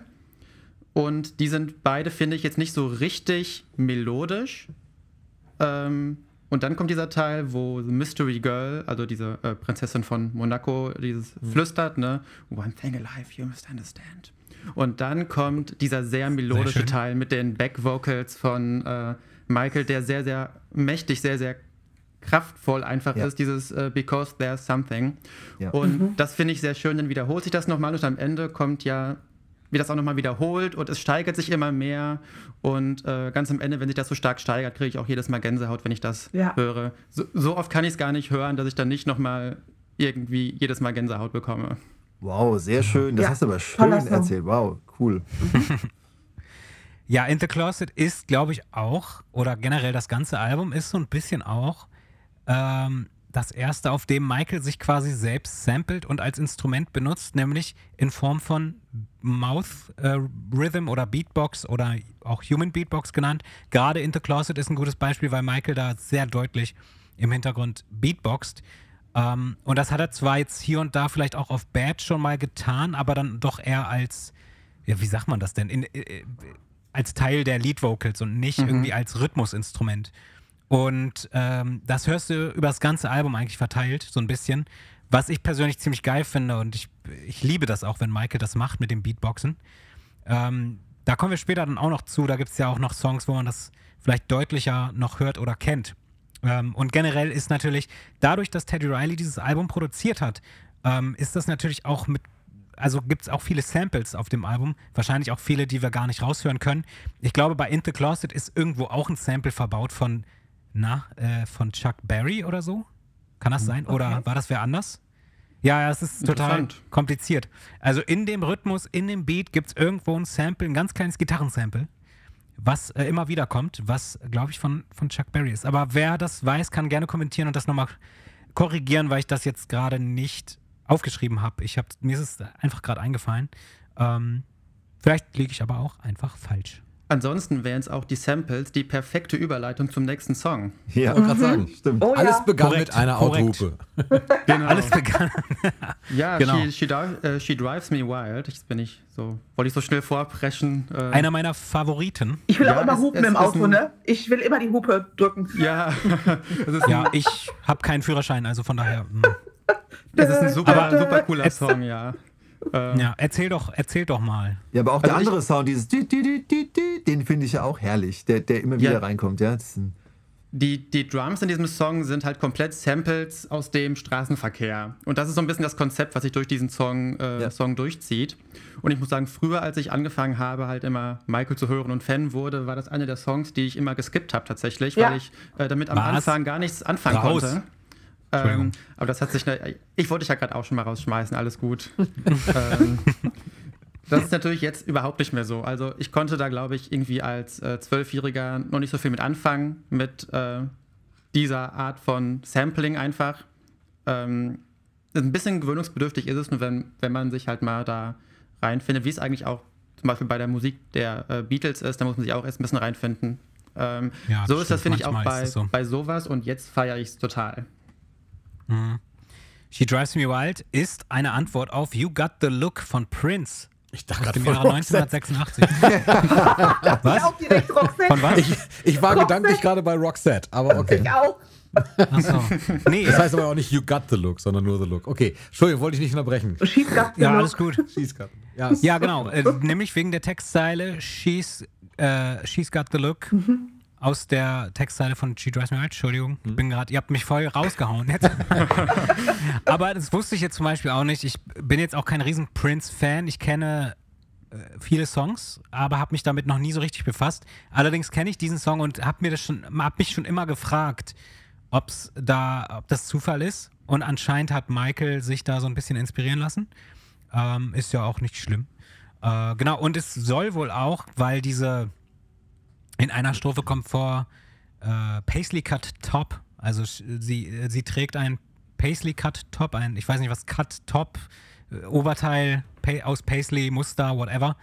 Ähm, Prince soll, das soll auch eine Anspielung auf Prince sein, wohl. Da kennt ihr euch vielleicht aus. Einer von euch kennt sich vielleicht mit Prince besser aus als ich. Ähm, ob Prince das oft getragen hat oder. Nee. ja, im Kiss-Video hat er, Ahnung. im, Ki im Kiss-Video hat er auf jeden Fall so einen Top an. Ja? Okay. Ja, auf jeden Fall soll das noch eine, so, eine, direktere Anspielung sein auf Prince. Ist das jetzt der Zeitpunkt, wo ich mich oute und sage, dass ich mich vor ein paar Tagen in, im größten deutschen Prince-Forum registriert habe? OMG. Was? Raus! OMG. Jonas, jetzt bin ich auch rausgeflogen. Ja, das ist nicht schlimm, wir machen. Nee, äh, habe ich wirklich gemacht. Ich sag dir auch warum. ähm, weil ich da mich so ein bisschen einlese in genau die Thematik, weil wir da nicht so viel drüber wissen. Und Verräter. ich irgendwann, ja, stehe ich zu, weil ich irgendwann ganz gerne mal eine Folge machen möchte mit äh, Prince-Gesinnten, um, äh, Ich wollte gerade um sagen. genau darüber auch zu sprechen. Aber dazu Ja. nur der kurze Exkurs. Ja, äh, stimmt. Du hattest es mir privat auch erzählt schon. Da habe ich schon den Kopf geschüttelt, aber okay. Nein, ist alles cool. Das ist gut, weil, weil Tim und ich sind einfach nicht die Prince-Experten, das muss man einfach so sagen. Ja, auch wenn ich ihn total Und mag deswegen, sonst. Ich finde ihn ganz und deswegen, entweder findet Tim jetzt jemanden oder Tim macht sich zum Prince-Experten. ähm, Ich finde ihn. und dann könnt ihr auch bald vielleicht mal was über Prince erfahren bei uns. Aber auf jeden Fall, She Drives Me Wild ist, habe ich schon erwähnt, irgendwo mein, also nicht mein Favorite, jetzt- so von Michael, aber schon irgendwie schon. also es ist, es ist auch wieder einer der Songs, den ich spät für mich entdeckt habe. War nämlich auch so eine Nummer, die habe ich oft übersprungen, jetzt gebe ich es zu. Ähm, und genau, du hast es schon richtig gesagt, Jonas, mit den Autosounds. Das finde ich auch bis heute super faszinierend.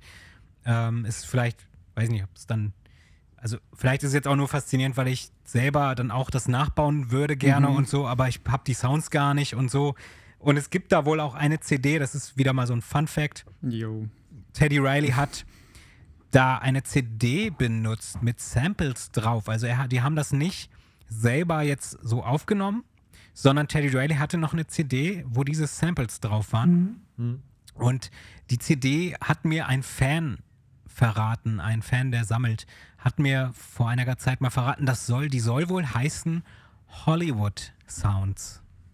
Keine Ahnung, ob das stimmt, aber finde ich sehr interessant und hier hat man wirklich die Sounds irgendwie komplett aus den Autos, äh, aus den, nee, Moment, die Drums aus den Autosounds gebaut. So, jetzt habe ich es auch. Und äh, nur der Bass, Synthesizer und die Drums sind halt quasi, also die Drums sind ja die Autosounds und dann gibt es halt noch Synth und Bass und Gesang. Also das ist auch eigentlich schon alles in dem Song. Ich glaube, es gibt gar nicht mehr so viel mehr Instrumentation, aber es klingt so voll. Äh, Also man hat nicht das Gefühl, dass irgendwas fehlt. Das finde ich total interessant. Ich würde diesen Song gerne in seine Einzelteile zerlegen und äh, sezieren. Aber ähm, das können wir leider nicht.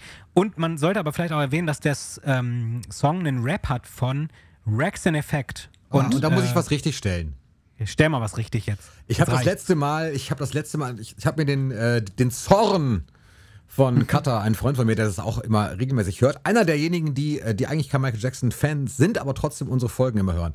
Tut mir leid, Cutter, dass das heute so lange dauert. Aber du kommst da durch. Der hat mir nämlich heute noch gesagt, äh, Rexon Effect als äh, quasi Nullgröße darzustellen in der letzten Folge. Das ging Oh, ja wohl gar nicht. Das war ich, oder? Nee, nee, das habe ich gemacht tatsächlich. Hast Du du bist das? ja Ah, sowieso okay, so ein bisschen. Anti-Rap. Aber. Nee, bin ich äh, gar nicht. Nee, bist du gar nicht? Ich, bin, ich mag Gangster-Rap nicht so. Ja, Also das ist ein anderes Thema. Auf jeden Fall Rack in the und so. ist, äh, war durchaus eine Nummer, kann man sagen, hatten aber auch, glaube ich, nur drei Alben.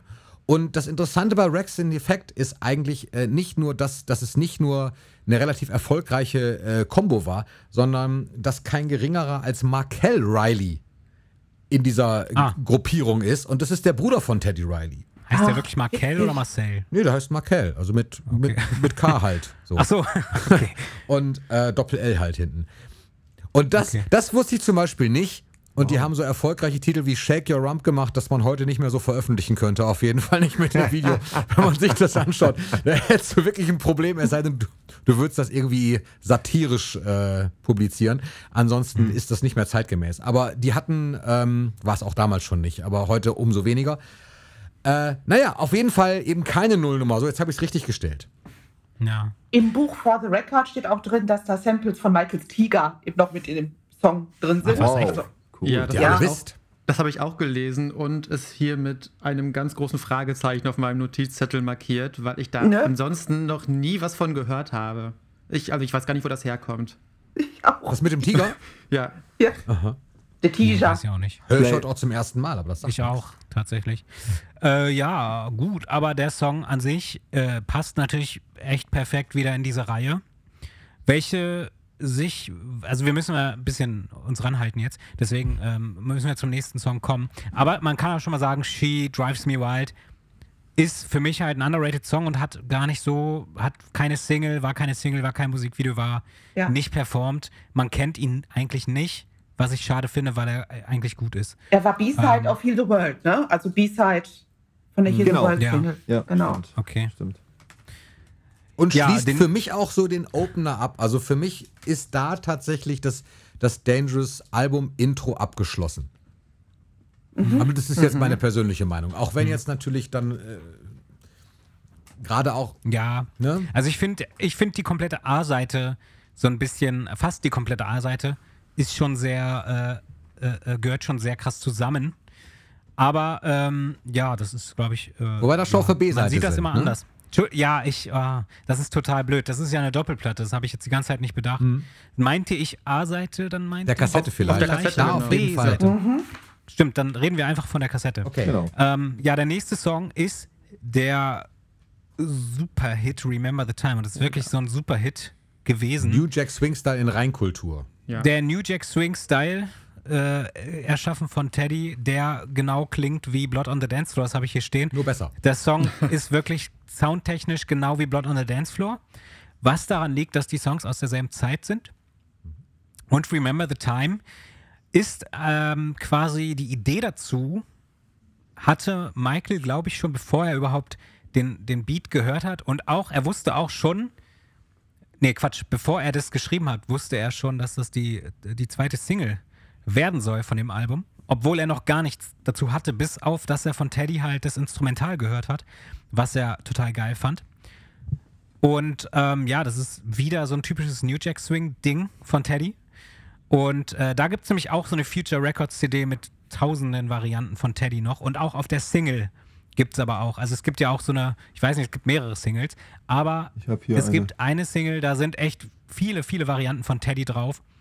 Und ähm, da kann man auch so leicht das hören, was man im Musikvideo auch so ein bisschen hört, in der Tanz, in dem Dance Break quasi.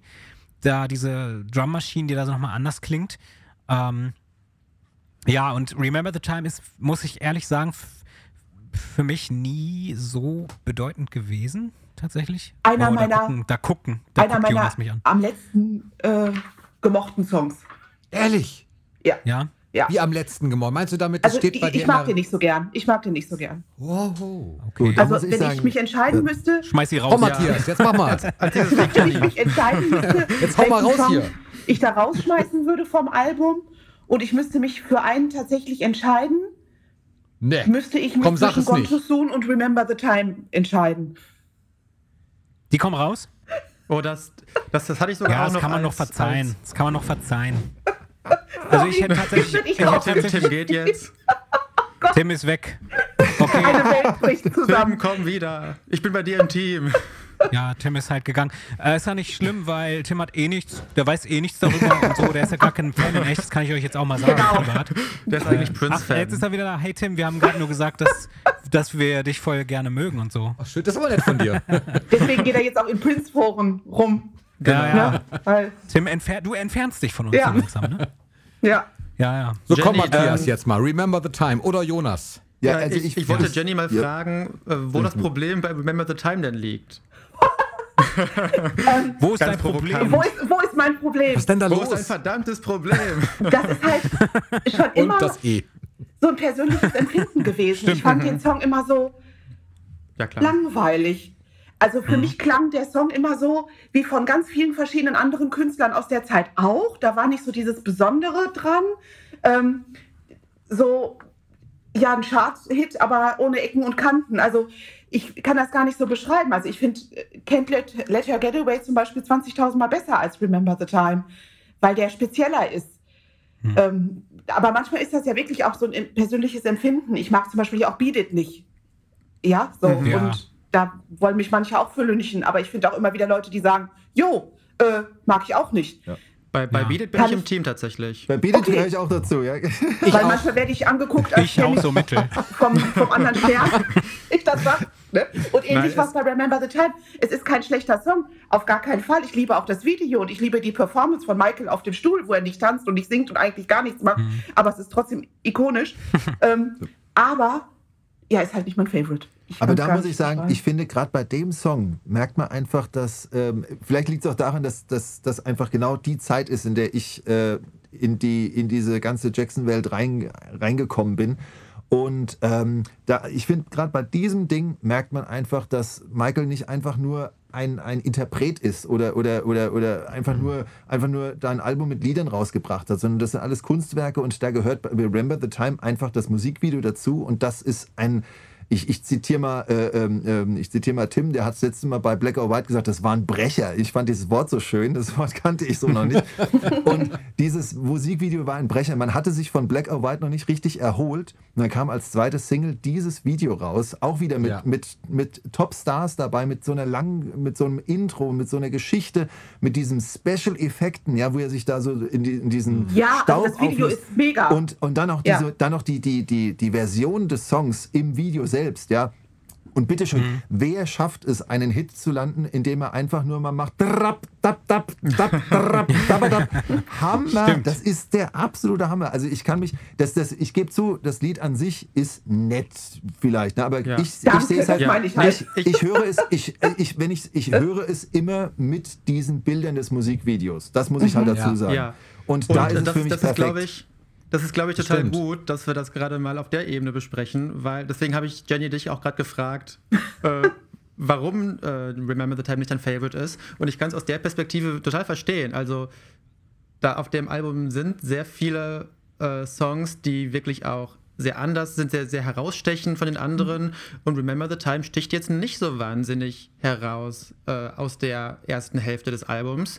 Und wenn man das so betrachtet, kann ich schon verstehen, dass man sagt, ja, irgendwie brauche ich es auf dem Album gar nicht. Vielleicht Auch- hätte man es da an Michaels Stelle auch so machen können, wie irgendwie bei den Beatles, die ja auch irgendwie manche Songs nicht auf Alben gebracht haben, sondern als Single veröffentlicht haben. Ähm, das hätte man da vielleicht auch machen können. Also, nee, ich, jetzt, ich, ich, ich verstehe es ein bisschen Ja, jetzt. aber. Also auch die Lyrics Aber- sind halt nichts Besonderes und, äh, und dann Mhm. spricht er von einem Telefon, obwohl es im alten Ägypten spielt und so. Das macht für mich alles, äh, äh, also irgendwie hat mich das nie, nie getoucht. Also, ich finde es toll. Jetzt ist es eine richtige Debatte, die wir hier gerade führen. Das, Ja, aber ich- extra Folge. Remember the Time. Ich kann aber dazu stimmen, so ein bisschen. Also ich finde, wenn man? Remember the Time aus einer aus der Perspektive eines Labels betrachtet, dann ist es der perfekte Song, ja, Ja. weil es halt einfach wirklich ähm, textlich gesehen und auch musikalisch zum Teil ähm, ein garantierter Hit ist.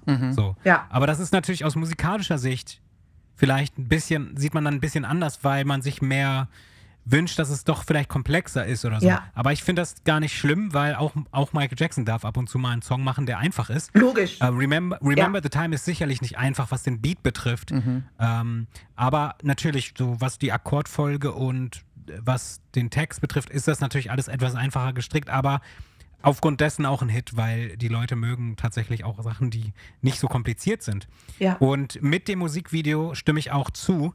Äh, ich sehe das auch immer vor mir, wenn ich den Song höre und das macht es dann doch wieder Ja. gut. ja. Musikvideo mit Eddie Murphy damals. Ja. Ähm, Michael hatte für sowieso bei Dangerous Magic zumindest bei dem Johnson. Musikvideo. Bitte? Magic Johnson ist auch dabei. Ja, Michael hatte Ja. bei dem Album äh, oder bei den Musikvideos zu dem Album immer ähm, versucht, äh, dort auch irgendwelche, ähm, ja, wie sagt man, Celebrities mit drin zu haben. Leute, Special die halt irgendwie auch Guests. bekannt waren. Special Guests. ja. Ähm, genau. Und das Song, der Song, das ist auch, glaube ich, das wissen auch alle, dass der Song geprobt wurde auch für die Dangerous Tour. Ja. Äh, letztendlich nie aufgeführt war, aber da muss ich später noch was anderes zu sagen, wenn wir bei einem anderen Song sind. Ich hoffe, ich vergesse es nicht. Ähm, und wie Jenny schon erwähnt hat, bei den Soul Train Awards ähm, Ja. wurde der Song auch performt, zumindest. Äh, leider im Sitzen, weil Michael irgendwas mit dem Bein hatte, ich weiß gar nicht Ja. was. Aber trotzdem Verstaucht, cool. Gebrochen. Ja, trotzdem Ja. eine coole Performance. Also Michael hat tatsächlich auch im Sitzen Energie gehabt ohne Ende. Und er ist ja sogar einmal ganz kurz aufgestanden und hat ähm, ne, für eine, eine Zeile irgendwie sich auf, auf ein Bein gestellt. Und ähm, an diesem Abend hat der Song, glaube ich, auch den äh, Award gewonnen für Best RB und Soul ähm, Song, meine ich. Ähm, genau, und das ist sozusagen, also ich glaube, Remember the Time war schon so ein sehr krasses Highlight des Albums, für die meisten zumindest. Aber es ist lustig, dass wir Ähm. uns darüber gerade streiten, weil das Teddy Riley mal beschrieben hat als den Song, den, äh, wo ihn Michaels Stimme und Michaels äh, Vocals total umgehauen haben und er diesen Song als Beispiel genommen hat, wie er sich eigentlich vorgestellt hat, dass das Album klingen sollte. Und Ach, zum Glück ist es nicht so gekommen. und gerade, ja, aber es ist weil, nur weil das halt wirklich, das ist so wirklich New Jack Swing Style in absolut, ich habe es gerade schon Ja. mal gesagt, in absoluter Reinkultur so. Also so der, Stimmt. die, ähm, ne, die Blaupause quasi fast schon, Kann, könnte Ja. man jetzt vielleicht sagen. Und irgendwo auch, wenn man sich dann so die, den Nachfolgetrack anschaut, vielleicht auch so eine kleine Bridge, um es auch nicht zu ähnlich zu haben. Denn wenn du dann, äh, was ist der nächste? Can't Let Her Can't Let Get Her Away. Get Away. Der Ja. ist dann ja so eher wieder in The Closet, She Drives Me Wild, Why You Wanna Trip On Me. Und wenn man das komplett nur durchhaut, vielleicht ist das auch einfach aus dramaturgischen Gründen wichtig, so ein Stück wie eben Remember the Time dazwischen nochmal zu haben, dass das noch ein bisschen auflockert. Ist aber auch Ich muss auch kurz was zum Video sagen. Da ist ja auch Iman dabei. Das Ja. ist ja der weibliche Part. Das ist ja die Frau von David Bowie gewesen. Und dieser Kuss zwischen Iman und Michael, das ist ja wirklich, also ich liebe Michael über alles, aber das ist der schrecklichste Kuss, den ich je in einem Musikvideo gesehen habe. Er bricht der Frau fast den Nacken. Ich weiß Stimmt, nicht, was da wirklich, ja. passiert. Vielleicht durfte sie ihn auch nicht wirklich küssen, hat David Bowie vielleicht gesagt, äh, schaut mal, dass das nicht zu, äh, zu wild wird da. Nein, aber dieser Kuss, da, da kommt ja gar nichts rüber. Also, da, also da, das ist, da hat weder was Erotisches noch irgendwie was Liebevolles noch irgendwie Die drücken was. halt äh, ihre Lippen einfach nur aufeinander. Ne? das äh, So. sieht ganz komisch aus. vielleicht das vielleicht fand ich, aber auch nicht. Fand ich damals schon komisch und dann dachte ich, also irgendwie. Ist der Kuss da nicht sogar nur so eine Silhouette? Zum Glück, ja. Ja, aber das heißt, sie könnte theoretisch auch ein Stück hinter ihm stehen und müssen nur, man würde es gar nicht richtig bemerken. Ja, also es, kann, okay. Ja, aber er- es kann sein, glaub, dass er es ein kompletter Fake Er ist. umarmt sie dann aber, glaube ich. Also es soll so, so Ja, wirken, ja. als ob sie dann, als ob sie dann so Stimmt. äh, da niedersinken. Ja. Also das ärgert mich jedes Mal, weil dieses Video ist so perfekt. Ja. ja. und dieser, dieser Kuss, Du bist doch einfach nur eifersüchtig. ja, das auch, sowieso. Auch. Ich wäre natürlich gern Iman gewesen, auch wenn ich mir den halben Knickbruch da irgendwie. aber nein. Aber das hat mich geärgert, weil er als Perfektionist, der muss sich die Szenen ja auch nochmal angeguckt haben. Und äh, Mhm. also ich meine, was gibt es für schöne Filmküsse, ne? Oder irgendwie, und Ja. er, er mochte diese, diese schnulzigen Filme und Hollywood und alles ja auch. Da hätte man entweder ganz lassen oder ein bisschen anders. Aber das ärgert Ja. mich jedes Mal, wenn ich das Video sehe, wenn, dieser, wenn diese Szene kommt. Ich habe noch, Ja. ich hab noch einen Fact zu äh, Ja. Remember the Time. Der ist nicht funny, deswegen ist es kein Fun Fact. Okay, Aber die ähm, Remember the Time ist ja auch als Single rausgekommen und die B-Seite Mhm. von Remember the Time ist Come Together. Come together, Ach ja. ja. ja. Und Was war habe ich das- mich darüber gefreut, als das rausgekommen ist, tatsächlich. Ja, das, das kann ich mir nämlich Stimmt. gut vorstellen, weil, naja, das hat Michael ja im Moonwalker-Film performt. 1988 kam der raus und 1992 kam dann erst die Remember the Time Single raus. Und man hat diesen Song zum ersten Mal auch wirklich auf CD hören können. Ja. Und ähm, das war, glaube ich, was ganz Besonderes. Ja. Und also, es ist jetzt für mich persönlich jetzt nicht, weil ich halt was auf dem History-Album schon hatte, seit ich Fan war. Ähm, aber. Aber das war, da halt glaub noch ich, nicht draußen. Das Ja. war da noch nicht draußen und deswegen das war ist das, das Ding. 1992 was ganz Besonderes. Ja, da habe ich Ja. mich echt gefreut wie Bolle, weil das Ding wirklich vorher nicht draußen war. Und es gab ja nie einen Moonwalker-Soundtrack. Äh, also gab es halt einfach wirklich nicht so. Und das ist, das ist das, was so schade war. Und ich da ist gut, dass du das sagst. Ich erinnere mich wirklich dran, weil ich mir die Single, ich glaube sogar deshalb auch äh, nochmal extra gekauft habe. Ich war früher nicht der Sammler. Ich hatte dann das Album. Singles habe ich mir gar nicht so viel gekauft, dann zu dem Zeitpunkt, aber die musste ich haben, weil da eben Come Together drauf war.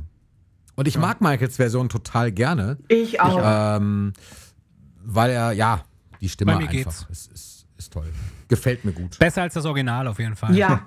Muss ich sagen. Also das Original Würde ich jetzt gar nicht so, so vergleichen stark. wollen, aber Ja, Ja, ich- nee, muss man auch nicht. anders als das. Original. Es ist, es, ist, es ist sehr anders, das finde ich so schön. Äh, Und es ist, Mhm. es, so wie er es singt, ähm, es ist ein völlig anderes Lied. Also natürlich Ja. ist das nicht wirklich ein völlig anderes Lied. Ihr versteht, was ich meine. Ja. Ja, ähm, dann haben wir als nächsten Track Can't Let Her Get Away, den hat Tim ja gerade schon ein bisschen angesprochen.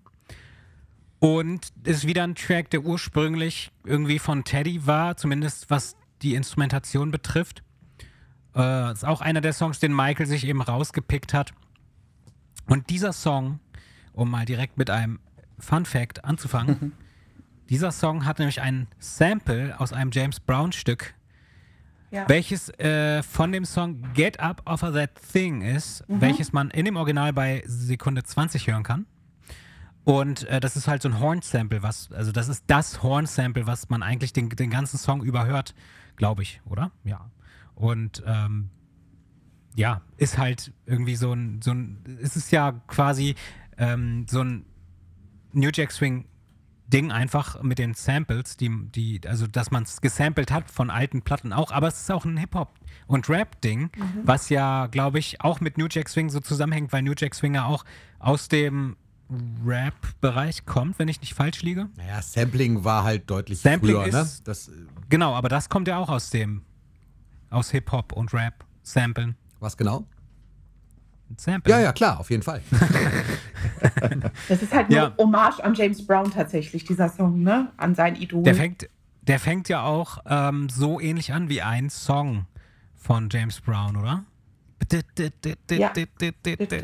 Das ist doch Klassisches James. Brown. Ja. Äh, Ja. Thema, Genau, ne? also ich ist habe halt ja, die, die Funknummer. ich hab ja gestern Ja. gelesen, dass äh, das eine Hommage ist an James Browns Song äh, Blues and Pants.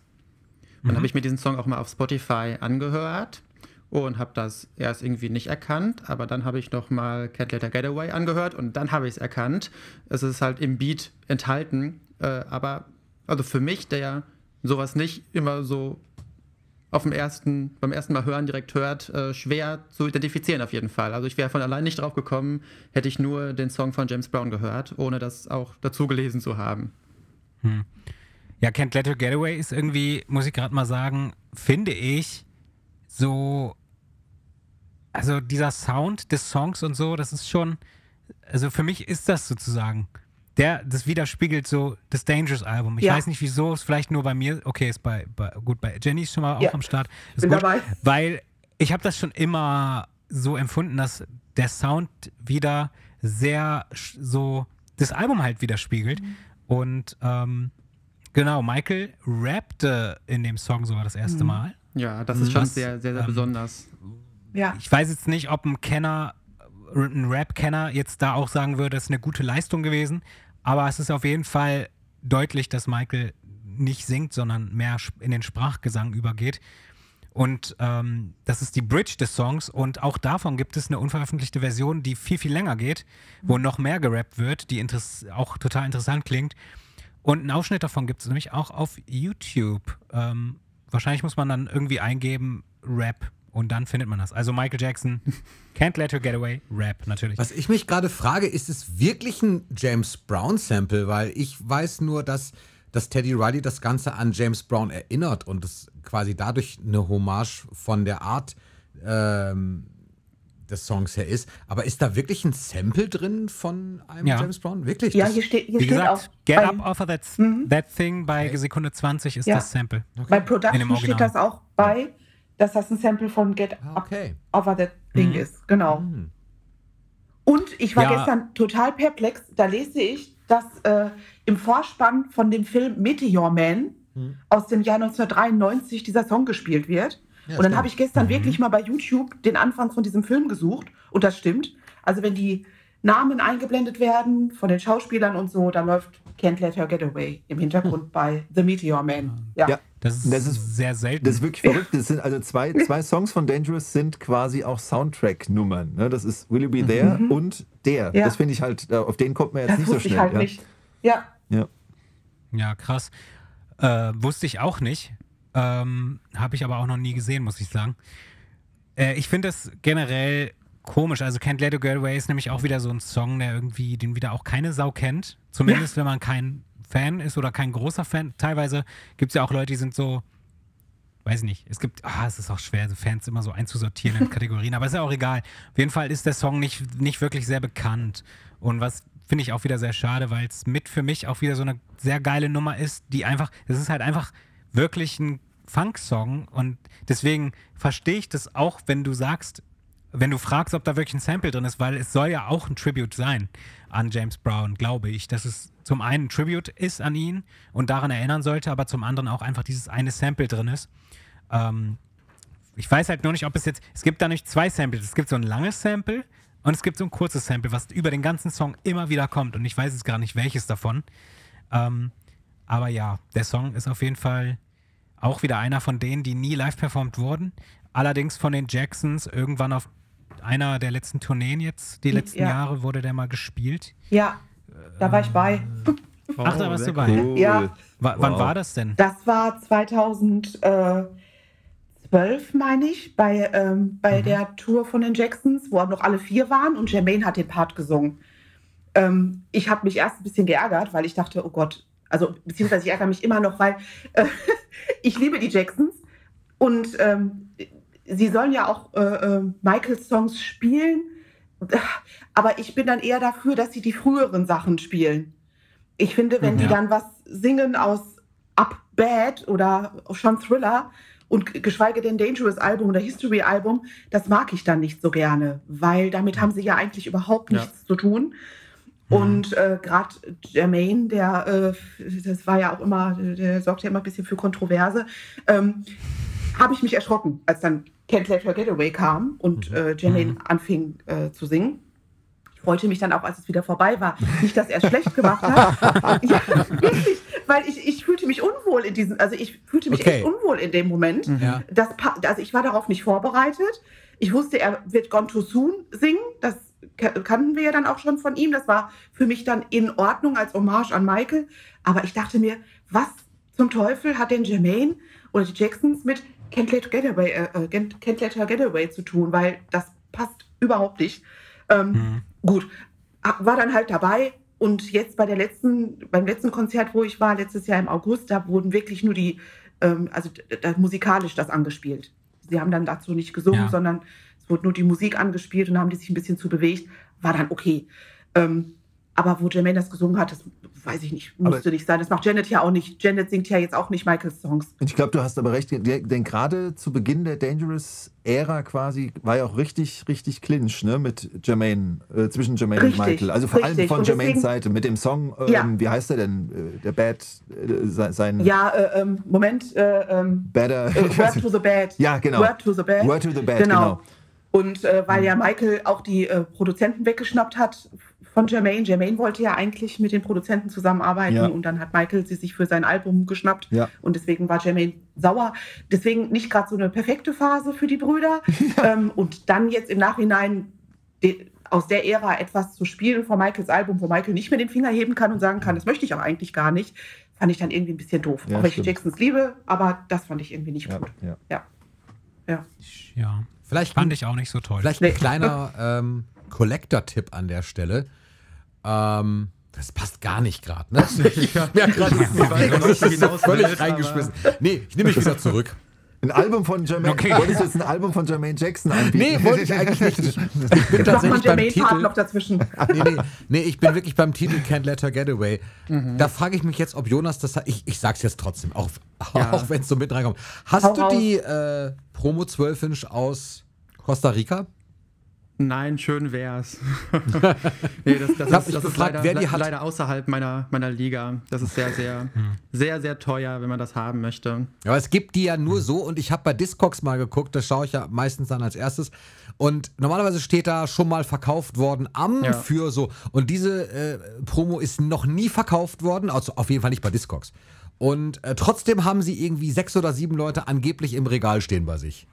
Das, ja, das, das, das glaube ich auch sofort. das Also glaube ist ich ja nicht- auch, aber Ja, die Idee Ja. ist halt wirklich sehr, sehr selten. Es gibt ja also von jeder Single von dem äh, Dangerous-Album, glaube ich, gibt es so eine Version aus Costa Rica, so eine Promo-Version. Und die sind alle sehr selten. Aber bei der ist es halt die einzige Version von dieser Single überhaupt. Ne? Es gibt ja halt sonst kein Single-Release von Can't Her genau. Get Away. Und ich glaube, deswegen ist das nochmal ein bisschen besonderer, dass eben auch Leute, die sonst diese Costa Rica-Serie nicht sammeln, dann darauf total abfahren und so gehen dann natürlich auch die Preise in die Höhe. Nein, ich hab's nicht, aber es wäre schön, wenn es so wäre. Äh, ja, von Can't Let It Get Away gibt es auch wieder so eine Future Records CD, wo halt unter anderem dann diese unveröffentlichte Version auch herkommt Ja. und noch tausend andere Versionen mal wieder. Die heißen dann immer so Mix Nummer 34 und sowas. Also ganz toll nummeriert. Und äh, genau, wir sind, glaube ich, schon am Ende der ersten Folge unserer Gesprächsrunde, denn wir haben uns zwar darauf geeinigt, dass wir in Folge 1 die A-Seite oder die A- und B-Seite der Platte äh, behandeln, aber wir haben uns vorher darauf geeinigt, dass wir, dass, weil für uns alle die A-Seite irgendwo eigentlich schon mit Can't Let Her Get Away endet, dass wir auch da die Folge beenden werden. Und ja, deswegen, ich sag schon mal an der Stelle Dankeschön an ähm, Jonas, Jenny und Matthias und natürlich auch an Tim, dass wir dieses Gespräch bis hier schon mal führen durften. Es geht ja nächste Woche auch weiter für die Zuhörer. Und äh, ja, Ich danke euch ich auch. hoffe, dank, dankt mal, Leute, dankt mal. Ja, schön Danke. war's. Ich freue mich auf eine Fortsetzung. Ja, Ja. das war jetzt auch mal eine, eine super Gelegenheit. Jetzt kommt das immer so rüber, als hättet ihr sonst nichts Ja. mehr gesagt. Das habe ich schön eingefädelt. Nee, wir, doch, doch, wir, wir, wir sagen hier noch was. Wir lassen uns hier nicht den Mund verbieten. Äh, ich wollte vor allem Ja, noch jo. sagen, ich, ich fand, das war eine wunderbare Gelegenheit für mich äh, persönlich, vielleicht geht es euch auch so, mich mal ganz intensiv mal wieder mit diesem Album zu beschäftigen. Das kommt ja sonst immer zu kurz und man hört es vielleicht mal, aber wirklich nochmal was darüber zu lesen, richtig intensiv, das war eine tolle Gelegenheit. Ja. Mhm. Ähm, Tim, wo kann man uns denn überhaupt E-Mails schreiben und so? da fragst du wirklich mich. Ja, ich dachte, wir probieren es nochmal. Ich, ich, ich komme da ja. ihr könnt uns überall E-Mails schreiben, wo ihr das möchtet. Ob ihr das Überall. jetzt zu Hause Schick im Arbeitszimmer macht oder im. Wohnzimmer. Okay. ja. Also ihr könnt uns nämlich auch folgen auf Instagram at der MJ Podcast. Dann sind wir auch auf Facebook vertreten unter MJJ Reviews. Dann könnt ihr uns aber auch eine E-Mail schreiben an der mjpodcast at web.de und außerdem könnt ihr auch dem Malibu Fanclub folgen auf Facebook. Die haben nämlich auch eine Facebook-Seite. Da muss man einfach mal Malibu, Michael Jackson Malibu Fanclub eingeben und dann findet man das sofort. Ähm, ja, wenn ihr auch noch Werbung für eure Kanäle machen wollt, falls ihr welche habt, könnt ihr das gerne tun. Also natürlich äh, kann ich Die kann ich nämlich nicht auswendig. Ja, also ich heiße ja auf äh, YouTube MJ Wilemir. MJ-V-I-L-E-M-I-R. Und auf Instagram genauso mit einem Punkt dazwischen. Und da könnt ihr euch zum Beispiel ganz viele Unboxings und Collector-Tipps und Collector-Videos anschauen.